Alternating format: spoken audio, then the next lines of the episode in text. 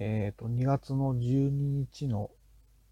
日曜日です。で、今日はあの、ワンフェスに行ってきました。ワンフェスって正確な名前はワンダーフェスティバルって言って、あの、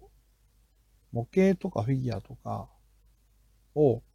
その自分で型から作ってる人たちが、その作った、えー作品を販売するっていう、えー催しなんですよ。だから、あれかな？多分わかりやすく、すごいわかりやすく言うと、あの、自分たち本作って売るのがコミケ、コミックマーケットっていうのがあるじゃないですか。で、その、そういう印刷物ではなくて、その、えー模型とか、そういう造形物を作って販布するのがワンダーフェスティバルです。私もなんなんだかんだでもう、7、8年かな？は行ってはいます。大体ね、まあ、あの、毎年冬と夏に、あの、幕張メッセで行われて、で私はどっちかっていうと、あの、まあ、ディーラーっていうのは、いわゆるまあさ、あの、ブースのことなんブースっていうか、出店者の人たちのことなんだけど、企業ディーラーに行くことが多いんですよね。企業だと、その、例えば、えっと、実際にまあ販売するフィギュアもそうだし、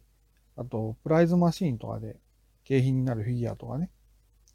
あと、まあ、いろんな、まあ、プラモデルなんかの、えー、原型を出すとこもあるのかな。まあ、今は多分フィギュアの、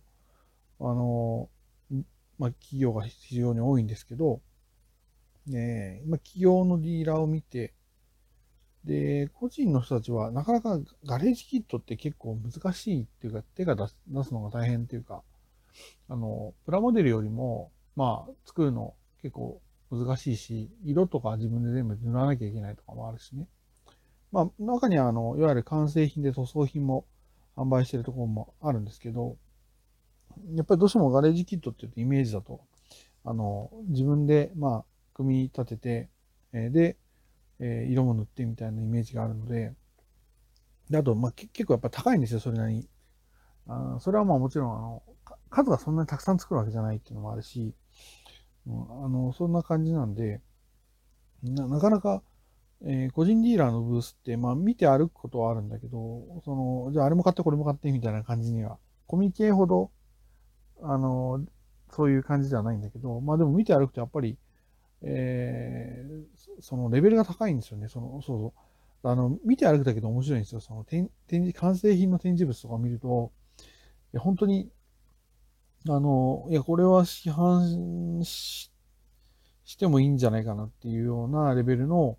えーフィギュアとか、そういったものが結構、たくさん展示されてて、あの、それをもう、で、あの、どっちかというと販売するのもそうなんだけど、自分の作品を見てもらうっていうかん考え方の人たちも多いので、まあ、それを見るだけでも面白いっていうのが、まあ、ワンダーフェスティバルかなっていう感じですね。あとは多分ね、中古のおもちゃとかプラモデルとかも販売をしていいっていうことになっていて、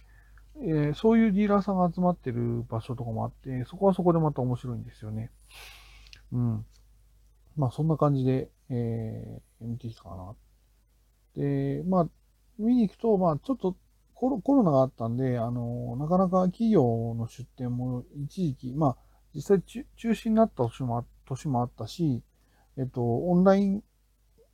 がメインになった年もあったんで、